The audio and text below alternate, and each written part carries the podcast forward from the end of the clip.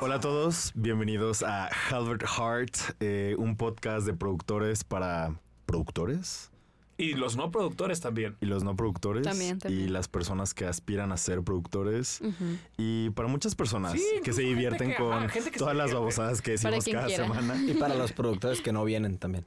Sí, Ah. como arroba Majo Hernández. HD. Este, um, como ya escucharon, tenemos hoy un invitado especial, este que ya había estado, así que ya no es tan especial, pero aún así es muy querido por nosotros. Gracias. Este, pero bueno, hola, soy Diego. Este, soy productor de Halbert Studios, encargado de el videojuego Nine Years of Shadows. Y está mi jefe también aquí. Hola, ¿qué tal? es el saludo más prefabricado que he sacado. Mi nombre es Raúl Bonillas. Soy productor a veces. A veces soy otras cosas, pero el día de hoy eh, nos acompaña también Mitch. Hello, Yo soy Mitch, ¿verdad? Me estoy muy orgulloso de que cambiaste Sí. tu, Wow. tu- yo soy Mitch. Aplausos, Tú- aplauso de pie. tu Gracias. nuevo, tu nuevo username. ¿Cuántos nuevos seguidores tienes a partir de que cambiaste tu, tu username? Eh, todos han sido porque los empiezo a conocer y me los pasan, pero como tres. O sea, conozco yo, personas. Como, como la raza te pasa. Me los pasan. Me pasan followers, dijo ella. Sigue esta cuenta. No, no, no, no, no, claro que no. Yo pensé que era orgánico todo tu fandom. No, no, no. O sea, conozco personas y me pasan su usuario, entonces ya nos hacemos amiguitos y ya. Ah, ok. Sí. Y a partir de que cambiaste el nombre, ¿ha surgido un nuevo fenómeno en que te siga la gente aunque no te conozca? No, todo igual. No, Mitch, a pesar same. de ser RP, no es muy buena relacionándose con gente. Sí, como que. ¿Cuál es la red social que te gustaría de detonar más en los próximos meses? La red social que me gustaría Sí, tener sí, más. sí, la red social que te gustaría detonar más. Pues es que la que utilizo es Instagram, pero también no es como que haga mucho ahí. Pero te gustaría tener como 5000 followers. Eh, pues no. O sea, como quieran. te a- te Como quiera la gente, pero lo tengo privado por algo también. Oh, ok. No- no Es te un secreto. No, no te gusta que la gente vea Es tu vida privada. Pues Pero es sabe- que sí, ¿no? Pero ¿saben qué no es un secreto? Nuestro invitado del día. Sí, perdón, nos estamos es. desviando. Sí, Hoy sí, tenemos a Baby G. Baby G. Muy Hola. forzada esa introducción mía, pero hola. ¿Saben qué no es? ¿Qué? ¿Saben que no es un arroba soy Mitch? El arroba de nuestro invitado del día de hoy. ¿Cuál es tu arroba, Baby G? ¿Cuál es? Mi arroba es Jesús GRB en todas las redes. ¿Y no has pensado en cambiártelo en algo más catchy? Fíjate No que... ¿No? No. Ok. No, pues no. ¿Qué- La verdad no? es que ese usuario lo hice desde que hice mi correo en Hotmail hace Qué fuerte. mil años. Pero nadie me dice Jesús, entonces sí es raro porque... De que, ah, que tu arroba usuario es Jesús. Jesús GRB. Traté de poner el Gómez, pero ya no estaba disponible, entonces ya dije fuck it. El Gómez 88. 87. El Pero no, no, 87. involucrar números no me gusta. No, no es muy... sí, no. no. Sí. Pero muchas gracias, Majo, por no venir y yo estar aquí. Un saludo, un saludo a Majo, que no va a estar con nosotros una temporada eh, por cuestiones personales. Pues de hecho creo que ya vamos a cerrar la temporada sin ella. Sí, de hecho, pues, pues gracias, Majo, por haber participado. Qué impacto. Tengo la teoría que no, no, sí nos escucha, sí nos escucha. Sí, sí. Sí nos Sí. escucha. Un saludo a Majo, Pues gracias, que la Majo. extrañamos. Gracias, en Majo. La verdad. neta, sí, te Te extrañamos, Majo. Y un saludo también a Andrea, que por cuestiones personales también no va a estar acompañándonos, pero nos vamos a divertir un chorro porque va a estar Diego, va a estar Mitch, voy a estar yo, y va a haber muchos invitados especiales. Bienvenidos al podcast de Forzarla. Y justo es el tema de hoy, ¿no? Digo, cómo forzar para que te den dinero. Pues sí. Vamos a hablar hoy de presupuesto, pitch, financiamiento, dinero en general. Ese es el podcast del dinero, dinero oficial. Sí, un Así saludo a Pau Huerta, que está muy interesada en esta temática. Está a tres metros de distancia y, y tiene que bajar algunos presupuestos. Entonces creemos que este tema le va a ser de mucho provecho. Así es. Qué bueno. Baby G, platícanos. ¿Cómo ha sido tu, tu vida bajando presupuestos? Tu vida profesional. Mi vida profesional. Fíjate que yo creo que bien. O sea, creo que traigo un buen porcentaje de. De conversión, por así decirlo. Qué fuerte. O sea. Pero creo que porque. Me he rodeado de personas Con dinero. con, con dinero. eh, que quieran hacer algo con su dinero, pero sobre todo porque creo que me he rodeado afortunadamente de personas talentosas. Entonces, eso hace que sea muy fácil el, el vender alguna idea o, o una necesidad, pues, ¿no? Entonces, creo que me ha ido bien. He tenido, por supuesto, muy grandes fracasos. Pero, pero particularmente creo que me ha ido bien el tema de, de, de pedir presupuesto y de conversión. Creo que se me da fácil. Amazing. Sí, o sea, pero yo solo llevar a alguien, ya sea, digo, varias veces hemos ido a pichar, con Miguel también. Sí, conmigo no has tenido mucho éxito. Sí. porque mi porcentaje de conversión es muy diferente al De hecho, es el, es el, es por eso que no soy tan exitoso, porque cuando voy contigo. Oh. Pedradas. No, no, no, no, no, es, es cotorreo, es cotorreo. Sí, ahorita Sí, estuvo muy rudo. Sí, ya, ya valió el, todo el podcast serio. va a ir Fuerte. contra mí, te lo aseguro. No, claro que, todo no. va a ir contra claro mí. que no, Mitch. ¿No? ¿No? le creas. Pero sí creo que es importante no ir contra Baby Jesus, sino dar un poquito de contexto. Por lo general, el financiar un proyecto de producción audiovisual en México suele ser muy complicado porque lamentablemente hay un estigma de que los proyectos audiovisuales, llámese cortometrajes, películas, videojuegos, eh, nosotros recientemente pues hemos tenido más experiencia con eso, pues son tachados de que, ah, pues, pinches drogadictos o hippies o va- van a perder el dinero. Mugrosos. Y Mugrosos. en defensa de esta eh, mala percepción eh, que hay por parte del mundo empresarial mexicano, creo que muchas veces ocurre porque justamente los proyectos artísticos no tienen un buen fundamento económico, no tienen un modelo de negocio siquiera. Entonces, creo que se toman de ahí. Por supuesto que no es una ley y hay muchos proyectos que, que sí tienen un buen fundamento y tienen una buena proyección financiera y tienen un modelo de negocio, pero ordinariamente eh, está esta percepción de nuevo en el mundo empresarial porque muchas veces pasa que se deja de lado la parte aburrida, entre comillas, y nos cargamos más a la parte creativa, la divertida. Por eso, justamente, son muy serios a todos, están reflexionando en lo que les estoy diciendo. Claro sí, sí. Pero suele pasar mucho en eso. Eh, nosotros hemos tenido la experiencia reciente con el videojuego y, y más que que tengan una noción de que somos drogadictos o algo por el estilo, eh, en México no se toma muy en serio la cuestión de los videojuegos porque se les suele tachar de que son cosas para niños, son cosas como eh, tú- a la depresión. Deja tú Bueno, el tema de los videojuegos. O sea, Matanza. creo que creo que en general la industria creativa tiende a tener como esta percepción de ay, Informalidad.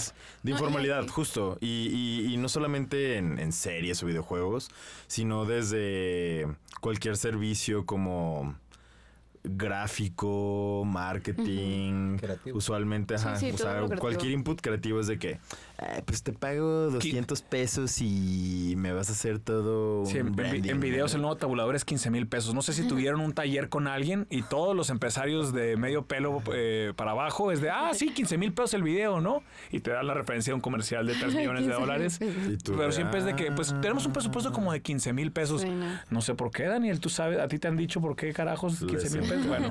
Yo creo que no lo valoran. También por eso no tienen como una percepción y dicen, pues es que no va a vender. Precisamente porque como no lo valoran, pues no lo tienen como gran importancia. Sí, y creo que también tiene que ver mucho que el propio, los propios productores o los desarrolladores de estas sí. industrias creativas se malbaratan usualmente, ¿no? Sí. Y es porque tienen un mal manejo de presupuestos, porque ni siquiera tienen una noción de cuánto puede valer su propio trabajo. O sea, creo que muy pocas personas saben cómo... Es, es parte de toda esta cultura, inclusive como de los sueldos, de exactamente cuánto costaría contratar a, a un cinematógrafo, cuánto cuesta eso, cuánto cuesta un director, cuánto cuesta eh, rentar algo. O sea, si es un gráfico, las licencias, cómo las cobras. O sea, todo este tipo de cosas de mi experiencia, cuánto vale en papel. Creo que nadie o muy pocas personas cuando salen de la carrera o cuando están estudiando tienen noción de eso. O sea, yo creo que todo el mundo está así de... Ah, pues, Contrátame, por favor. Contrátame, Ajá. please. Sí, sobre todo en el mundo creo, de la publicidad del- de- y del freelanceo. Hay otras áreas audiovisuales que están un poquito más establecidas. Eh, el cine no es que, vamos, si hay sindicatos y demás, pero no está tan profesionalizado como en Estados Unidos, que está el sindicato de, de actores, de cinematógrafos, de productores, de directores, y ahí sí, por ley, tienes que pagarle mínimo una cantidad bastante generosa a los artistas. Bastante generoso. Generosa y justa. En, en México más o menos se ha ido adaptando a esa situación, pero de nuevo, muchas veces la problemática es que se permea la informalidad que hay en otras industrias, también se permea en la industria cinematográfica o en la industria de la animación, en la industria del entretenimiento, y está de que, bueno, pues debería ser tanta lana, pero si quieres lo hacemos fuera de la ANDA, por ejemplo, que es el, esta asociación de actores, que, que tal cual tienen un tabulador, y es de, no, no, no, no, no llamamos a la ANDA, porque si llamas a la ANDA, tiene que ir alguien de la ANDA Delegado. a verificar eh, la película, que trabajes horas tantas horas y tal.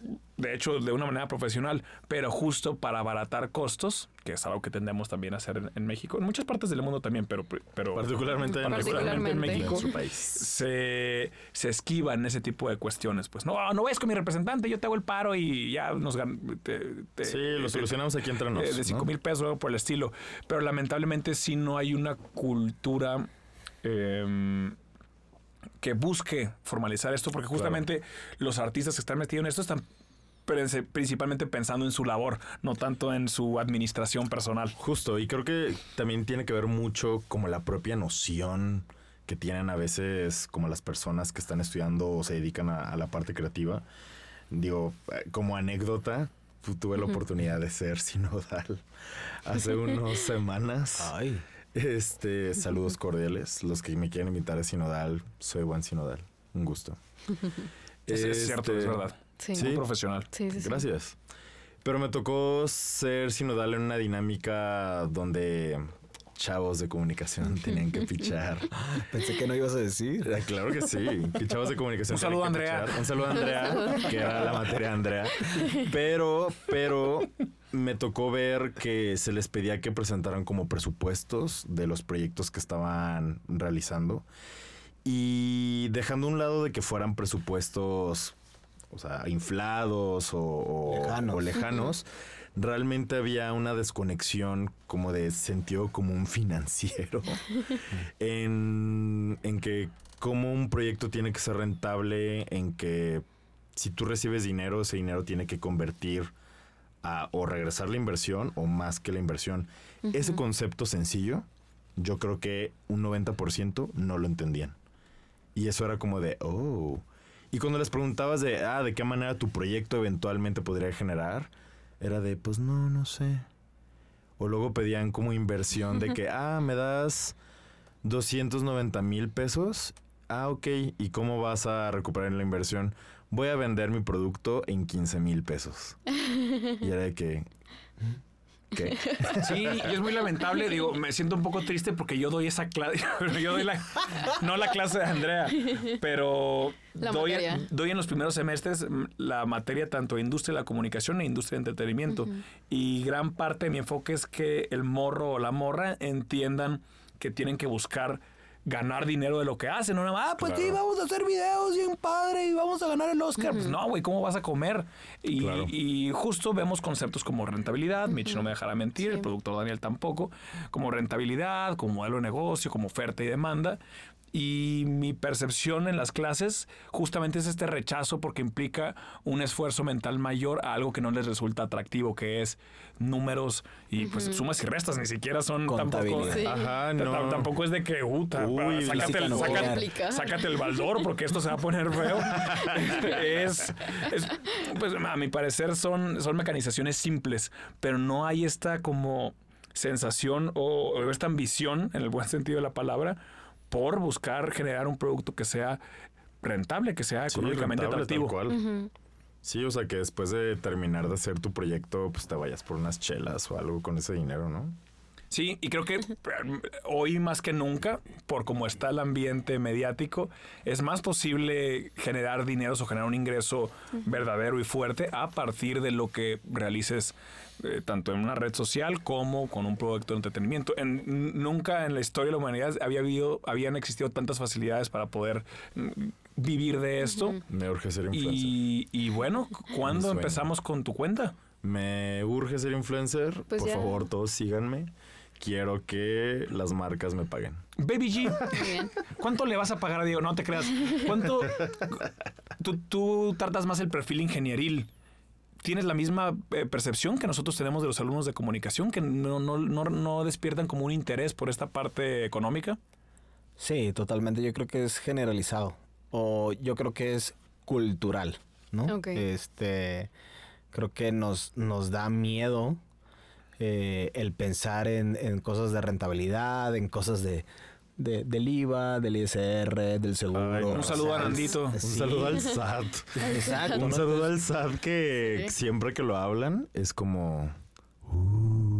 Sí, Exacto. entonces como, como son temas que, que, que pueden ser escabrosos, pues uno les empieza a dar la vuelta, ¿no? Ay, sí. No, mejor hago chambitas, ¿no? Eh, Más que... Sí. Mejor no, No. pago impuestos. Sí, mejor no pago impuestos y, y me lo hacen efectivo. Entonces, claro, cuando les puede llegar una oportunidad realmente, pues importante, eh, oye, pero estás dado de alta porque necesito factura.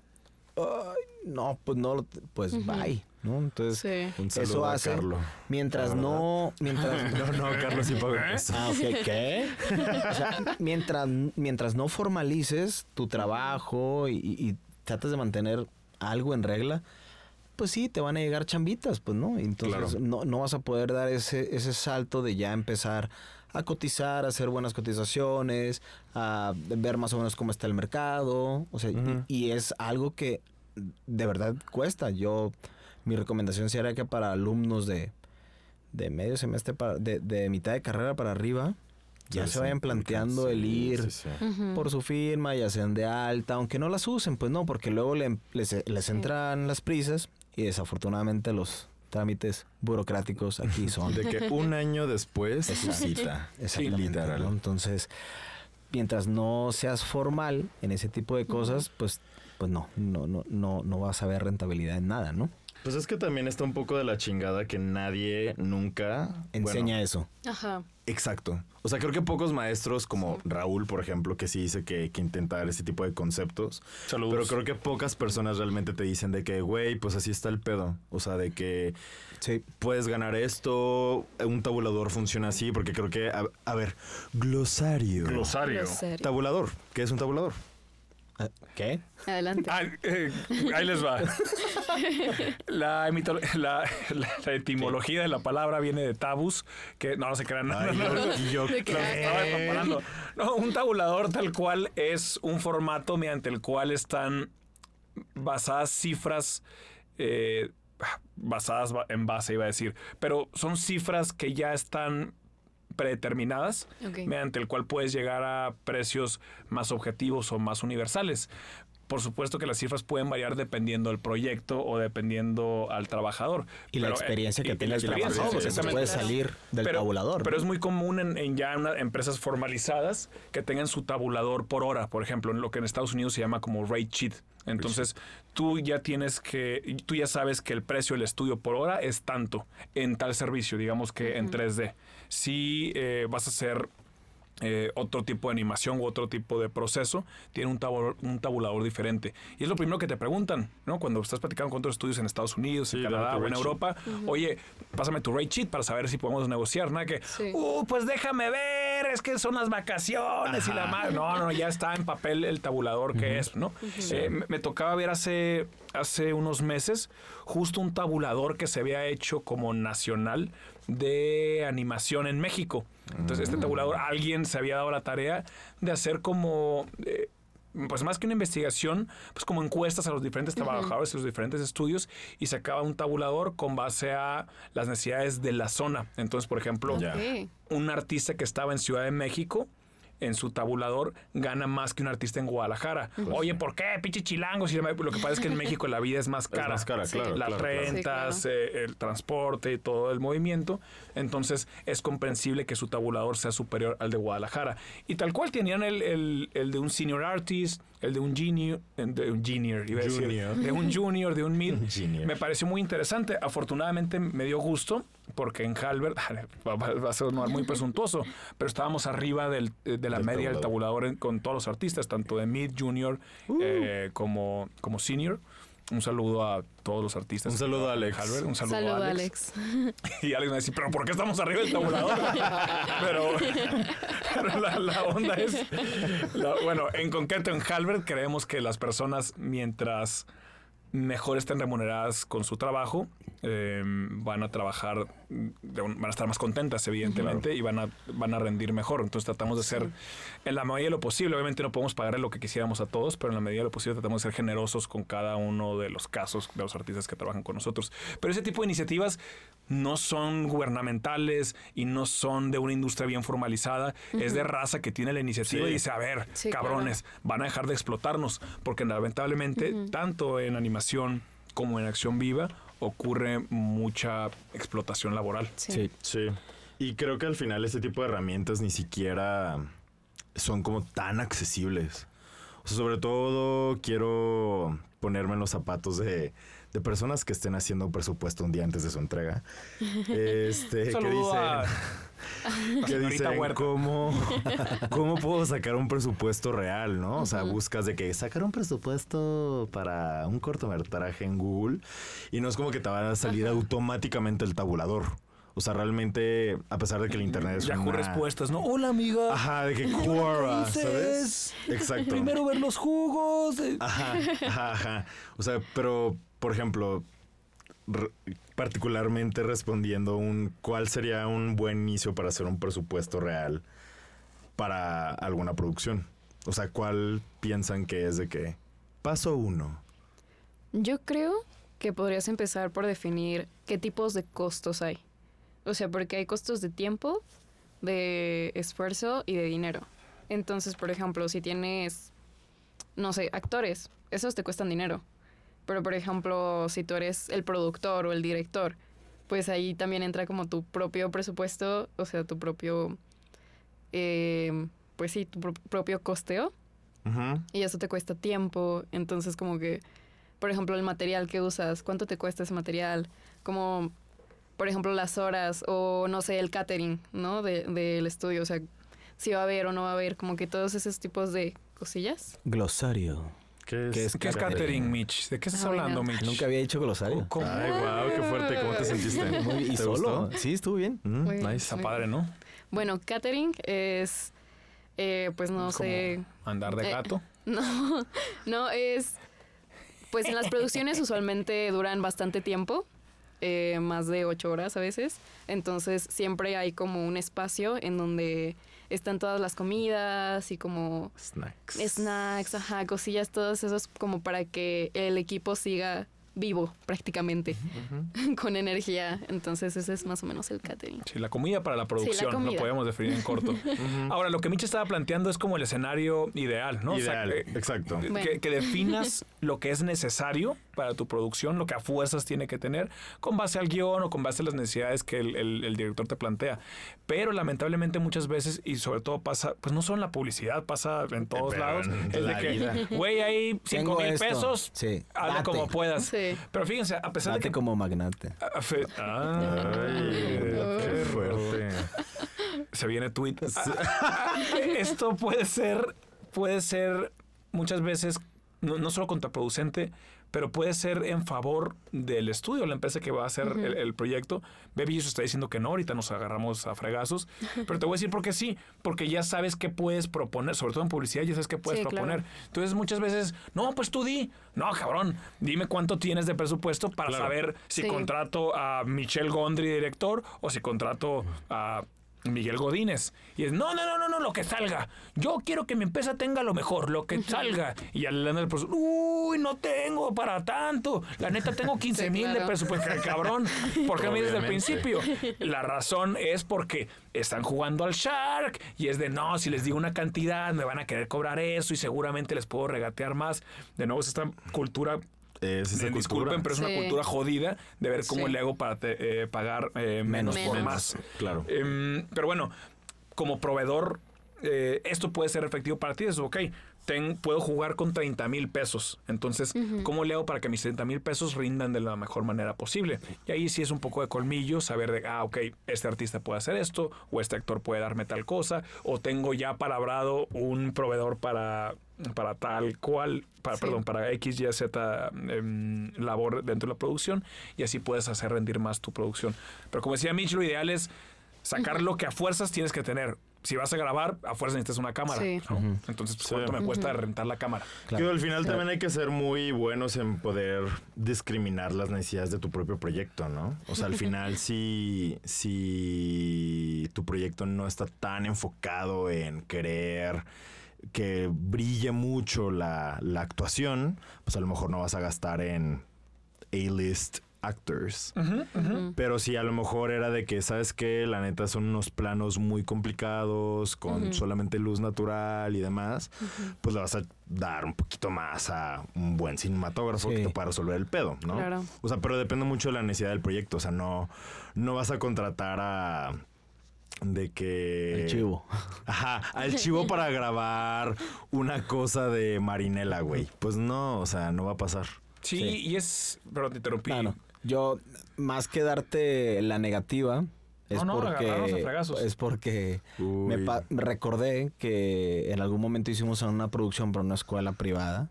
eh, muy famosa.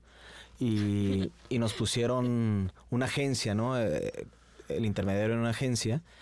Y no, pues tanta cantidad. Ok, pues si tienes tanta cantidad de dinero, te lo voy a hacer dependiendo a tu, a tu presupuesto. A tu pues, presupuesto, ¿no? Y me claro. voy a adaptar a él. Sí. Entonces ya llegamos, me acuerdo, a la escuela y a las mamás y grabando los morros y tal, ¿no? Este, y, y llegaron todos los de la agencia como si fueran Iñárritu, pues no, o sea, atrás de nosotros viéndonos y, ah, ¿por qué no tienen una grúa? Pues porque me Pues, diste por- cuatro mil pues, pesos. no. Exacto, ¿no? Y, ay, y no traen un, estabil- un estabilizador, no traen un Small HD para ver lo que se está viendo en la cámara. Hasta que yo hablé con el vato de la agencia, que era conocido, y le dije, oye, güey, ¿pagaron esto? ¿Qué esperaban? O sea, la neta no lo íbamos a hacer así. ¿Nos dejan trabajar o ustedes lo hacen?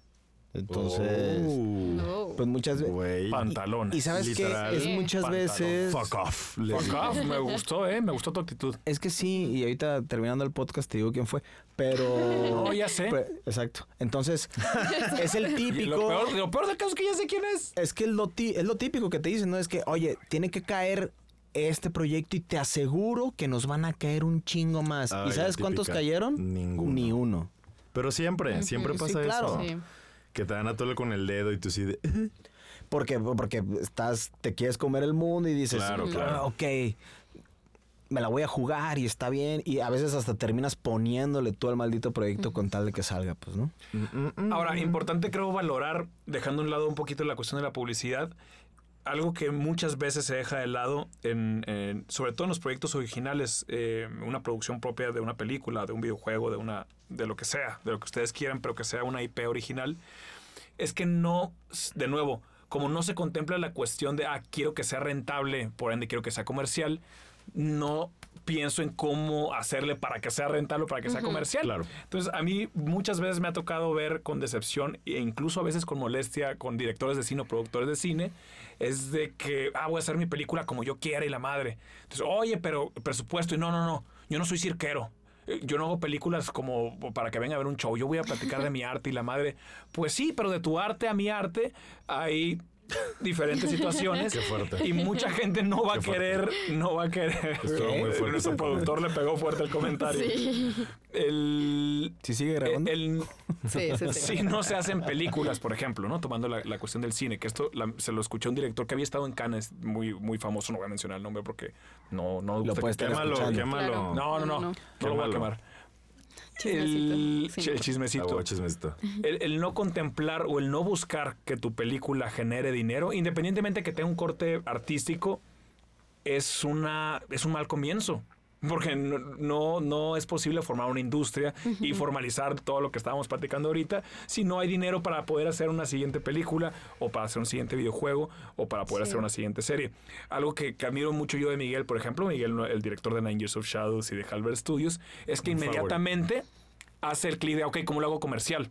Entonces sí, estamos en la historia, pero ok, necesitamos a eh, iba a decir Daniela Luján, a, a- Dana Paola para que Ajá. protagonice. Necesitamos eh, la voz de Oscar Isaac para que haga eh, la versión del mono. Claro. Porque no es solo la cuestión artística o, o del talento, sino cómo le hacemos para que conecte con un nicho muy en específico. Y eso, por lo general, en México sobre todo, se manda a la fregada. Entonces, no, pues ya veremos que, pues, a quién le A pagamos ver o algo. lo- o qué. Claro. si- O, o no. o- tal cual, ¿no? Que, ah, pues que salga, que, que salga, ¿cómo se llama el de Club de Cuervos? Gerardo, eh, Ah. ah, se me olvidó el nombre. Pues que salga el güey de Club de Cuervos. Y pues, ¿Méndez? Ge- Gerardo Méndez.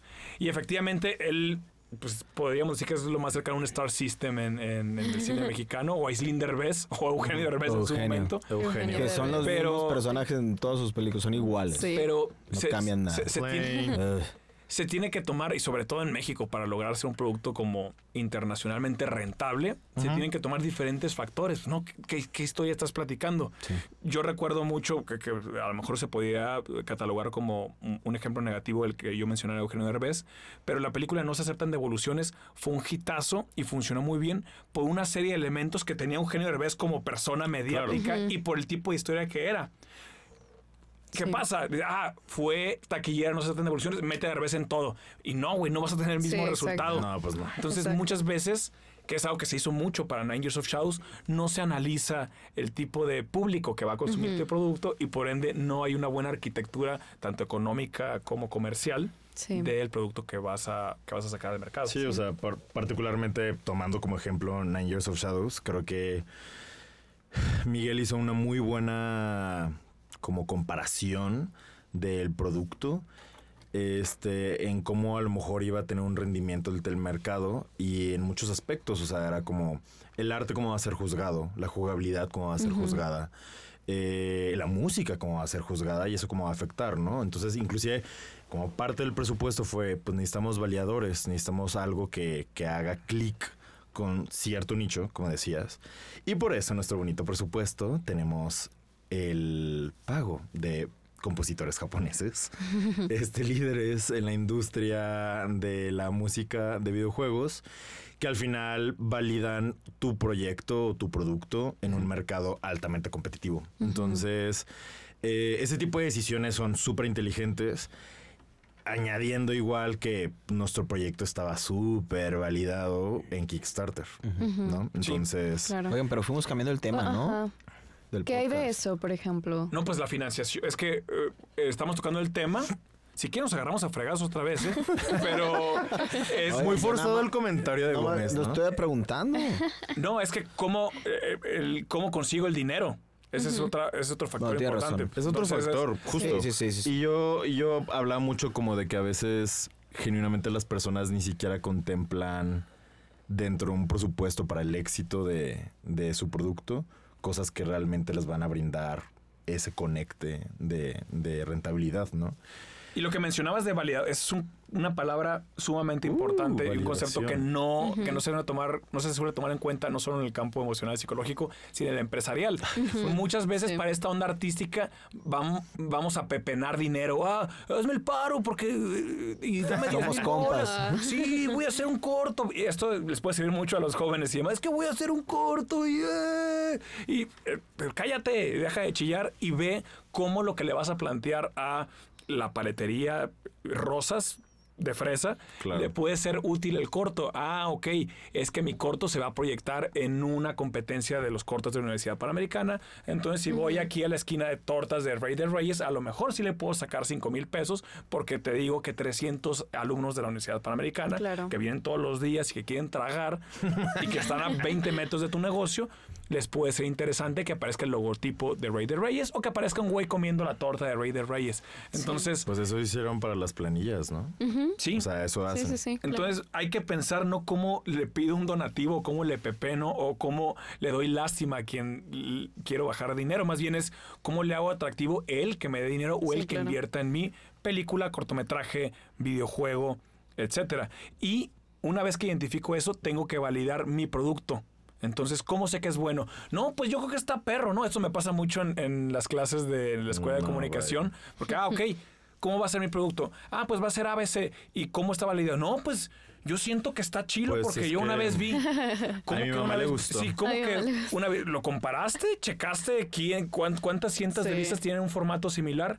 No, pues no, pues. eh, pues di un rol ahí en TikTok y está chilo. No, pues no, no está chilo. Pero, pe- pe- pero te gustó. Pero está Pero te chido. Pero está padre. Pero me No, gustó. no, cabrón, no está chido. Mi mamá dice que está bonito. Y ya me molesté porque justo acabo de recordar a un güey que no le voy a mandar saludos. Yo le recordé. Qué fuerte. Te- Tenemos un compañero guionista que escribía o intentaba escribir guiones y justamente ya te empezaba a escribir el guion y, y pues no lo acababa o estaba jodido el guion.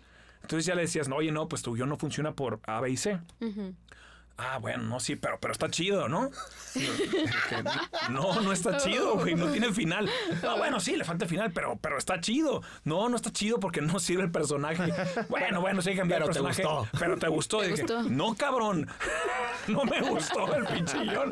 Y muchas veces cuando el alumno picha, o también los profesionistas que van saliendo de la Ay, universidad, general, hacen propuestas, ya sea un pitch de, ah, de un comercial o algo, se están tan aferrados a su historia y no hacen la investigación suficiente para que resulte claro. atractivo a alguien que le va a meter dinero, que es de, no, no, bueno, pero la canción está padre.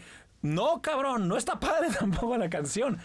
In- e independientemente de que esté padre o no, porque eso puede llegar a ser subjetivo, es, ok, aunque no esté padre la canción, ¿cómo yo puedo beneficiarme de darte dinero? Ya sea 5 mil pesos o 5 millones de pesos. Y pasan no nada más con principiantes o, o- o alumnos, o digo, también pasan las grandes ligas, ¿no? Yo, eh, un, un ejemplo que siempre tengo muy, muy Presente. presente y que se lo digo a mis alumnos también, creo que lo dije el viernes pasado, eh, es lo que pasó con Sonic, ¿no? Este, que de repente sale el tráiler de Sonic y todo el mundo, ¿qué, basura es esta? Y tuvieron que Rehacer. rehacer la película, ¿no? Porque el mentado personaje, pues era una cochinada, ¿no? Depen- y, y- y- y ahora vemos los frutos, pues, ¿no? Después de esa Les fue masacre, bien, les fue bien. les fue bien, hacen la 2 y, y bueno, creo que valió la pena, pero faltó esa parte de validar, ¿no? Si tú sabes que es una, es una IP y es un juego que ha gustado tanto, pues haces algún estudio de mercado, ¿no? O, o le inviertes a, a hacer un tipo de investigación, ¿no? Para saber más o menos por dónde Sí. van los gustos. eh, el estudio de mercado, perdón que te interrumpa, glosario, pu- puede sonar muy fancy, que el estudio de mercado, a- a- ordinariamente en agencias de publicidad, se entiende como un análisis profundo de cómo reaccionan las personas que van a consumir o potencialmente pueden consumir tu producto a, lo- a tu campaña, a tu película, a tu, a tu juego. Gracias a, a YouTube, a Instagram, a Twitter, a, TikTok, ya no es necesario contratar una agencia para que te haga un estudio de 120 mil pesos eh, Claro. para entrevistar a la gente, que no digo que esté mal ese proceso. Pero gracias a esas nuevas herramientas ya sabes qué le gusta a la gente porque ahí te vienen los números y ahí vienen los comments de que, güey, me mama, eh, ando muy grosero hoy, me encanta, me fascina el canal o el contenido de tal influencer o la película de X, Y o Z. En concreto el caso que mencionas de, de Sonic, pues la raza decía, what the fuck, había cientos de miles de comentarios que le tiraban hate a- a- al tráiler y eso se tomó, no, no tuvieron que hacer un estudio de tres años en los diferentes continentes del mundo para saber que la raza no iba a querer consumir eso. Sí, y, y más porque es como una película, es algo que se puede consumir bastante sencillo. O sea, es ir al cine que 80 pesos. O sea, es, es- es un producto que, que- que tiene ese, como esa accesibilidad de consumo. Por ejemplo, en los videojuegos y mi proyecto de mi maestría se dedicó a tocar este tema, Choices. Choices. Choices. Este, pero justo en la industria de los videojuegos es muy difícil que la gente quiera validar sus ideas ante su público meta. O sea, la gente está acostumbrada a, tengo una idea, quiero hacer un videojuego, hagamos un videojuego y ya. Nunca tienen touch point con jugadores respecto a te gusta, Oye, está perro. la mecánica está perra, ¿Cómo se siente? oye, la verdad es que está súper chafa tu espadita, ponle un arco, o sea, pendejadas así. Y todavía no está muy acostumbrada la, la industria este, en poder tener ese como esa validación. Entonces, justo en mi proyecto de la maestría como que quería indagar eso, ¿no? Era, si tú quieres tener éxito en, en tu, en tu producto, en tu proyecto, pues ¿por qué no tienes este touch point con la persona que Sí. lo va a querer comprar, ¿no? Sí, y van, va desde lo más grande, como lo, lo que mencionaba Jesus, lo que mencionas tú ahora, hasta lo más chico. Y si yo tengo un guion para mi clase de guion. Y no lo comparto a nadie más que con mi novia o con mi novio, ah, no, te quedó bien lindo, dame un beso. Este, no, compártelo con raza que Qué te pueda- de entrada que sepa, que Netflix tenga eh, una ligera noción. Y después, ya que tienes dos, tres puntos de vista relativamente objetivos, ah, ok, sí funciona la historia. Pero si, ah, pues es como el niño que le cuenta un chiste a su mamá, pues sí, soy bien chistoso porque mi mamá siempre, pues no, cabrón, no eres chistoso, nada Sí, más claro. tu mamá te ama mucho, que es diferente. Entonces aplica desde lo más primario, como en los trabajos universitarios, que seguramente Sí. tú has tenido esa situación, Mitch, de que, Así no, pues sí es. está padre. ¿Y por qué está padre? Pues porque, pues porque la Giselle dijo que está padre.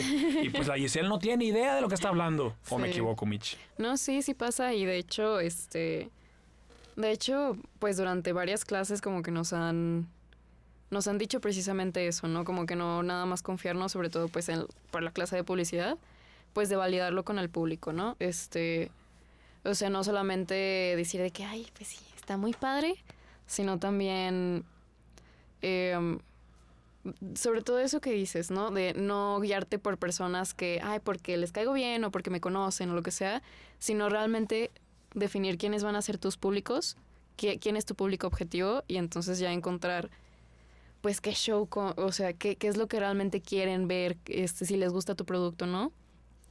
Y... Y se me fue el rollo. Y ya. No. ¿Y ya? Y así Pero es está como bien, porque es cierto, porque creo que en general nosotros, o sea, todos los que estamos aquí, seis, eh, pero también los que nos escuchan, somos muy críticos. Y cuando algo no nos gusta, Neta lo decimos. O sea, si no te Sí. gusta una app, la borras. Si no te gusta una película, lo tuiteas. Si no Qué te fuerte, gusta algo, lo, lo dices, ¿no? Entonces, pues si somos así nosotros también de críticos, pues también tener una parte de humildad de si vamos a pedir opinión, pues, pues Pero que es lo los fregazos van a estar duros, pues, ¿no? Y, y ya. Pero creo que eh, pasa mucho eso. Creo que la gente es súper culo en que le digan está de la chingada Es tu que guion". duele. Es Sí, que es que duele, duele, exacto. duele. Ya te Duele partiste la madre. Sí. Y, y sobre todo en la cuestión artística, hay esta como relación especial con la sensibilidad que tiene el autor. Sí. Entonces que te digan, güey, pues la neta está bien Está- jodido. está y es de que. Pero es que Es que no le entendí. esfuerzo. Pues, güey, está clarísimo. ¿Cómo que no le entendiste? pues, no, bro. Sorry. Back Y, again. y es, es parte de, de fortalecer ese aspecto o de racionalizar la, la parte emocional del arte en cuanto a, ok, cómo le- ya le metí mi corazón y todo este show, pero cómo le hago para que funcione de nuevo comercialmente. Entonces, en ocasiones hay que tratar de tener como la cabeza fría para aceptar de, ah, ok, pues la neta es que esto no funciona, pero puede funcionar si hago A, B y C en cuanto cambios o en cuanto ajustes. Y de nuevo, afortunadamente ya antes era muy difícil poder tener como estos datos o poder conocer lo- los puntos de vista de otras personas. No solo la inmediatez te permite ver lo que les mencionaba ahorita en cuanto a que ah, las vistas en YouTube o los comentarios o no sé qué más. Le puedes escribir a un güey que no conoces y, le mandarle un tweet. Y no digo que siempre te va a contestar, pero se sorprenderían las can- la cantidad de veces que sí, Sí. te contestan y Claro. te dicen, oye, Sí. güey, esto no jala. ¿Y sabes qué está pasando ahora? Digo, lo estoy viendo un poco por, por mi tesis de doctoral, que ya no nada más hay que tener los datos de, de las encuestas o entrevistas o métricas de las redes sociales, sino ya también empiezas a ver lo que son los eye trackers y cómo, cómo responden los- las personas. Hay trackers, Eye tracker Baby es- Jesus. es un dispositivo. Glosario. Es un dispositivo que pones frente a, a lo que estés viendo, a una pantalla, a unos lentes de realidad virtual, a tu celular, etcétera. Entonces, a través del movimiento de los ojos y, y saber Ah, cuánto claro. tiempo duras viendo qué cosa, obtienes también muchísima información. Sí. Eso se llama también pues el manejo de datos, ¿no? Y la ciencia de datos. Entonces, de cosas que no te dice el usuario, pero por el movimiento de sus ojos y cuánto tiempo dura, eso te puede dar muchísima información para también ofrecerle nuevas cosas, ¿no? Sí, o saber en dónde colocar cada cosa, ¿no? En su lugar. Exactamente. Sí, creo que eh, para resumir, porque ya, nos, ya se enojó Daniel y, y Diego tiene ahorita una cena muy importante. Sí la tengo. Eh, el concepto, muchas veces sacamos aquí conceptos psicológicos, pero la, la flexibilidad es que, que no es propiamente, o sea, no es exclusivamente la psicología, pero el ser flexibles con el producto para que pueda haber la luz comercial es lo más importante a la hora de, de buscar financiamiento. Aunado a todo lo que mencionábamos, pues, ¿no? El checar cómo puede funcionar, cómo se puede tangibilizar, lo que se hay que investigar, lo que se tiene que analizar. Pero si tú estás dispuesto a ser lo suficientemente flexible para modificar tu producto original en cuestión de presupuesto, en cuestión de artistas, en cuestión de temporalidad, tiene más posibilidades de que tu producto llegue a ver la luz, porque va a ir evolucionando acorde al contexto que va teniendo y si lo haces correctamente, o si te equivocas, pero vas ajustando y vas corrigiendo sobre la marcha, tienes más posibilidades a que no, ni madres, tiene que ser así. Si, si te entercas, perdón, Mitch, que te interrumpí, si te entercas y no está bien de origen, que ordinariamente el- la mayoría de los productos, incluso de Hollywood o de, de Riot Games o la empresa que quieran, hay pocos productos que están bien desde el inicio, perfectos, es, es- es algo muy difícil. Perdón, Mitch, te interrumpí. No, eh, no te apures. Eh, oigan, y ya como para cerrar, eh, um, pues de qué formas de financiamiento precisamente ustedes han utilizado o recomiendan o conocen. Pues hay muchos fondos. Sí, digo, yo va, va a estar en contra a lo mejor de lo que dijo Diego. Sí hay muchos fondos y hay muchos apoyos en México, pero en mi experiencia no busquen Fondos gubernamentales. Fondos No los busquen. a menos No que dependan, o sea, que no dependan de eso. O Sí, sea, ah. hay muchísimo dinero, muchísimo dinero en el país y más en esta parte de- de- del país. Hay muchísimo dinero que se puede conseguir vendiendo bien, teniendo una idea creativa y no depender de fondos del gobierno. De verdad, no lo hagan, no se desgasten. Sí, lo que pasa es que está muy limitado a las personas que pueden tener acceso a ese fondo. Y por lo general, no es, no es que diga que sean corruptas esas, esas estructuras, pero, Pero la, sí. se- la- no, la, la serie de personas que obtienen esos fondos cumplen con validadores que empatan con los intereses de, Claro. de esa rama del gobierno o, o de, ese, de ese fondo en concreto. Entonces, ellos lo que hacen es, ah, ok, ¿cómo le hago para conectar con estas personas, tanto ideológicamente como mediáticamente? Y eso ya te quita un chorro de posibilidades, te quita un frío de posibilidades porque se reduce a los cinco güeyes que traen este trip Sí, o que traen esta mentalidad o esta forma de hacer productos de entretenimiento. Eso, y, en México de nuevo en particular, no hay un enfoque en, las, en el área artística por hacerlo más comercial o hacerlo más mediático. De hecho, mi conclusión, sobre todo en el cine, es que están hasta cierto punto peleados con esta cuestión de las plataformas de streaming y películas comerciales y demás. Y está bien que apoyen a productos más artísticos, pero eh, con respecto a la pregunta que hacías, Mitch, pues bueno, y la respuesta que te daba Jesús también es, no, no, no, no te limites al gobierno, porque ya están los lugares contados, que pueden ser 10 o 20 lugares al año. Y probablemente esos 10 o 20 lugares al año o van a ser para artistas que ya fueron validados por ese instituto o por ese fondo gubernamental, o van a ser forzosamente con gente que mache con el tipo de productos que ese grupo muy reducido de personas quieren ver eh, viendo la luz.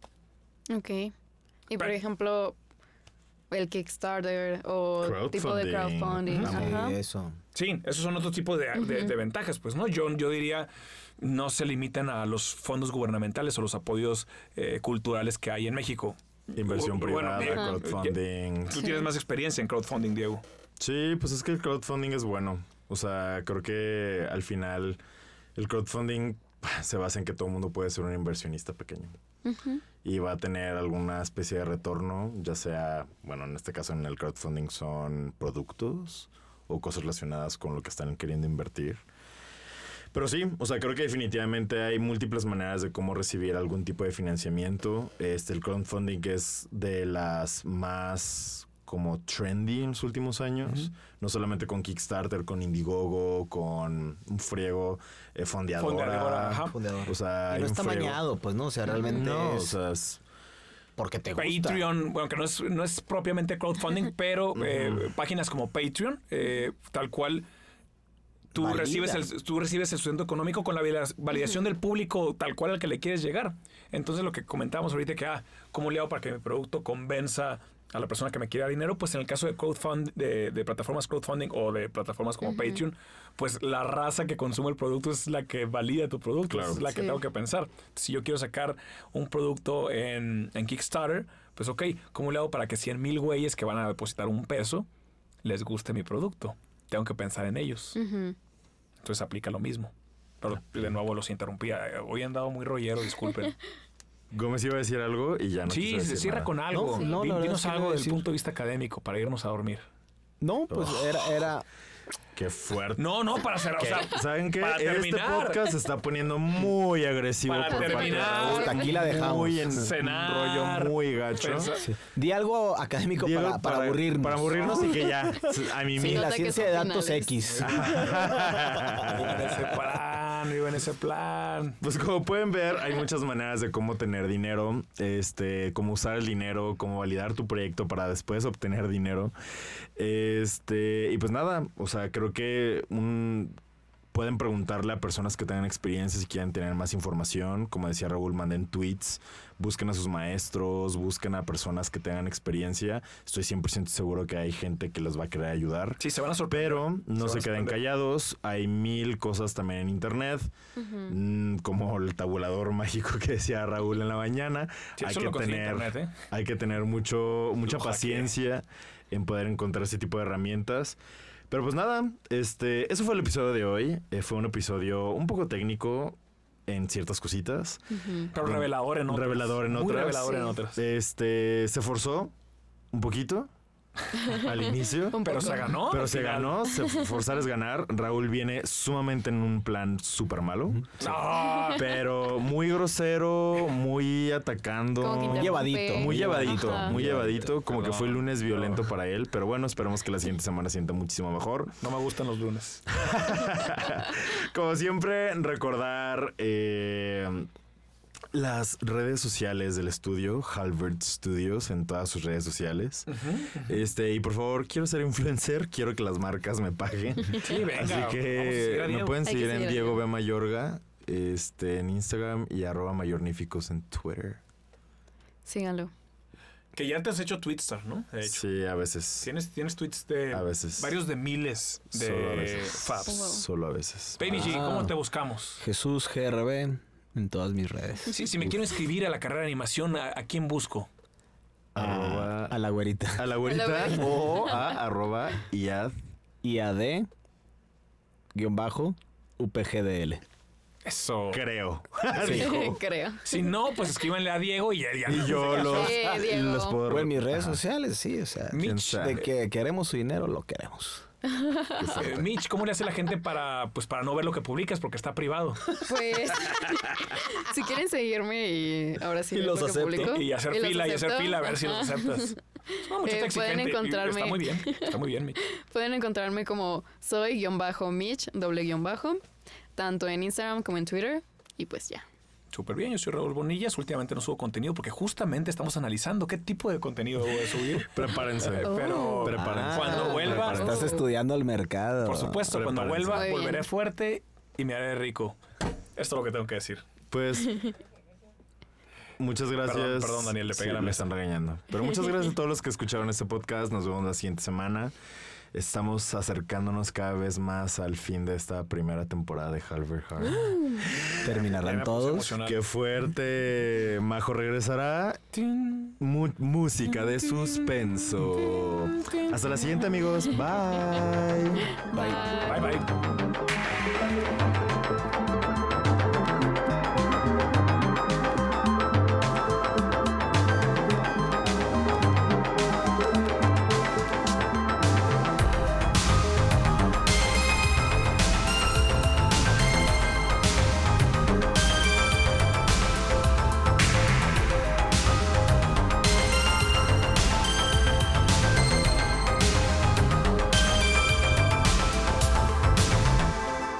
Halbert Hart.